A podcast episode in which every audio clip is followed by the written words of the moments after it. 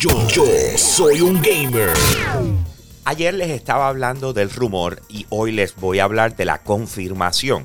Básicamente Call of Duty Vanguard va a ser presentado según se había rumorado el 19 de agosto. Ahora hay una diferencia entre las diferentes versiones de la filtración. Una de ellas decía que aparentaba ser un PlayStation Direct, pero sin embargo en realidad donde vamos a poder conocer cuál va a ser el próximo Call of Duty va a ser dentro del mismo Warzone, ¿ok? Así que a las una y media de la tarde en entonces van a estar haciendo esa presentación eh, el próximo 19 de agosto. Así que el jueves bien pendiente porque vamos a conocer cuál es el próximo Call of Duty la verdad que Fortnite sigue dando de qué hablar. En estos momentos, si estás participando del videojuego, puedes desbloquear a, Superman. Y, eso en estos momentos es algo enorme y grandioso. Pero de la misma forma, acaban de presentar algo ayer que yo creo que dejó a todos extremadamente emocionados. Y es que el próximo skin que va a estar llegando a Fortnite este 20 de agosto es nada más y nada menos que Wonder Woman. ¿Ok? El diseño está espectacular. La verdad es que les quedó brutal eh, el diseño de Wonder Woman para, para el skin de Fortnite. Además, de eso, eh, en el momento en que la adquieras, también puedes conseguir lo que son las alas eh, doradas que ya tiene de águila, que los puedes utilizar para cuando yo esté descendiendo, ¿verdad? Tienes la herramienta de recolección, que es el hacha de guerra de, Atenea. Eh, tienes la pantalla de carga de Trinidad de DC y el, el accesorio mochilero manto de Diana con dos variantes. O sea que a la hora de la verdad te están dando todo lo que es icónico de, de, Wonder Woman. Va a estar disponible el 20 de agosto dentro de Fortnite si tienes un PlayStation, lo más probable has tenido la oportunidad de jugar The Last of Us parte 2 en, este, en estos momentos, ¿verdad? Eh, ha sido uno de esos videojuegos espectaculares que trabajaron para la plataforma de PlayStation 4 y definitivamente los fanáticos súper emocionados con esto, pero para el lanzamiento oficial del título eh, se había hablado de que iba a tener un multijugador. Luego dijeron, mira, no va a lanzar con el juego, va a estar más adelante, ¿ok? ¿Qué pasa? Desde entonces no se sabe nada. Entonces tenemos estos data miners que les he hablado en varias ocasiones que empiezan a explorar el código del videojuego y se ha encontrado que sí se está trabajando en esto y que hay eh, información al respecto. Entre ellas aparenta que el, eh, el, multijugador que se está trabajando para The Last of Us Parte 2 vendría siendo un Battle Royale. Interesante porque yo pienso que esto es una de esas cosas donde, al igual que digamos Halo Infinite, ¿verdad? Halo Infinite están, te van a regalar el multijugador. En este caso se suponía que lo incluyera dentro del videojuego así que pudiese ser un lanzamiento eh, aparte que reviva lo que es el videojuego de Last of Us Parte 2, eh, porque la gente quisiese eh, disfrutar de él, ¿verdad? Ya sea que lo hagan disponible por su cuenta o que tengas que tener el juego como tal para poderlo disfrutar. Obviamente en el momento en que anuncien oficialmente esto, pues conoceremos los detalles y los tendremos para ustedes.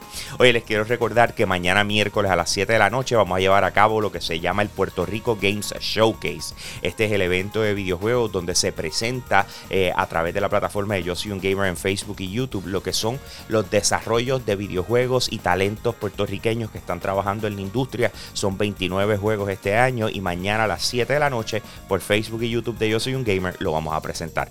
Así que bien pendiente a eso y con eso lo tengo, mi gente. Aquí Hambo, me fui. Hey, gracias por apoyar lo más caliente diario de Yo Soy un Gamer. Te invito a que pases por patreon.com slash Yo Soy un Gamer, escojas uno de los tres tiers que están disponibles y de esa manera tú sigues apoyando lo que es el contenido espectacular de nuestra plataforma. Si ayer te perdiste lo más caliente, vamos con el replay ahora. Yo, soy un gamer. Ya nos encontramos en lo que viene siendo la recta final de los lanzamientos para lo que es el Nintendo Switch en lo que resta de año, ¿verdad? Y regularmente todo apunta a los últimos eh, meses donde tenemos octubre y noviembre como lanzamientos oficiales de los próximos títulos que vienen para el Nintendo Switch. En octubre tenemos el 8 de octubre que llega Metroid Dread, que es entonces el regreso de, de Samus y por fin hay muchas personas que están extremadamente emocionados detrás de este título y entonces el 19 de noviembre tenemos el lanzamiento de Pokémon Diamante Brillante y Pokémon Perla Reluciente. ¿ok? Esos son los dos videojuegos que van a estar lanzando simultáneamente, como regularmente hace la franquicia de Pokémon. Ahora, interesante por demás es que a este punto Metroid Dread está por encima de Pokémon en lo que vienen siendo las reservas. Ya puede ser una de dos, Pokémon sale básicamente casi todos los años o quizás de, entre dos años o algo por el estilo, pero Metroid hacía tiempo que no teníamos un lanzamiento de un título de esta franquicia más que todo que fuese eh, con un nuevo look, una nueva imagen, un, rediseño, algo que literalmente nos transporta a lo que es la nostalgia de Metroid original. Eh, y entonces la gente ha reaccionado positivamente a este título. Está interesante, tenemos dos lanzamientos enormes para Nintendo y obviamente tienen al público dividido. Para los fanáticos de los eh, personajes de Marvel, estamos muy emocionados porque mañana, 17 de agosto, va a estar llegando la expansión de Marvel's Avengers llamada War for Wakanda. Obviamente estamos eh, súper hype con lo que puede estar pasando en esta expansión, ya que es bastante grande. O sea, no es como algo que tú dirás en un par de horas lo acabo y se acabó. No, es una expansión significativa a lo que viene siendo este videojuego.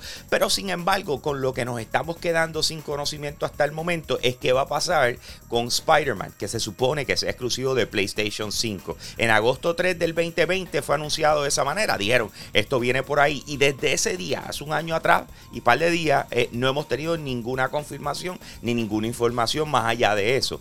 Hay dos cosas que yo quizás le puedo atribuir. Una de ellas, tenemos la expansión de War for Wakanda. Tú no quieres que otro lanzamiento sobreponga el que tienes actualmente, ¿verdad? Así que mi pensar es que en las próximas semanas o los próximos meses, luego de que entonces pase el hype detrás de War for Wakanda, pues entonces se conozca que va a estar pasando con Spider-Man, porque hasta ahora los planes de Crystal Dynamics es que si vaya a salir esto este año. En otras palabras, tenemos War for Wakanda ahora y en algún momento antes de que termine el 2021 contemos entonces con la expansión de Spider-Man. Lo más probable, me has escuchado hablar en algún momento de lo que son los data miners, ¿ok? Para refrescarlo, data miners son personas que cogen una aplicación, digamos el juego de Fortnite, los rompen, entran a él con el propósito de poder leer el código y ver si encuentran alguna información de lo que va a estar sucediendo en el futuro. Así nos hemos enterado de ciertos lanzamientos o de cosas que están dentro del videojuego que nos dan como que una visión eh, y una filtración a lo que va a estar pasando. Ahora, mire, lo que ha pasado. Esto uno al lado de la otra. La primera es que supuesta y encontraron unos skins, unos data miners encontraron unos skins de Chris Hemsworth dentro de lo que es eh, Fortnite, ¿ok? Diciendo como que mira, que esto es lo próximo que viene por ahí, eh, esto tiene que ver con la, con la película Extraction de Netflix y de repente están haciendo un skin de Fortnite de él.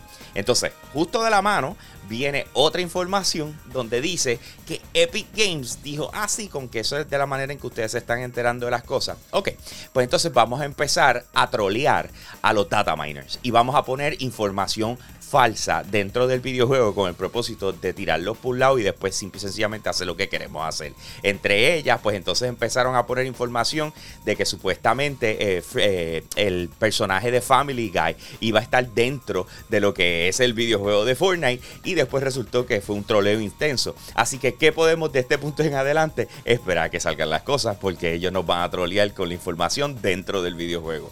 Más detalles al respecto y por supuesto todo el análisis de lo que está pasando en la industria puedes conseguir en la plataforma de Yo Soy un Gamer. Así que te invito a que nos busques en cualquier red social, ya sea Instagram, Facebook, Twitter, nuestro canal de YouTube. Te suscribas a él y vas a estar al día con lo último en videojuegos. Y con eso lo tengo, mi gente. Aquí Hambo, me fui.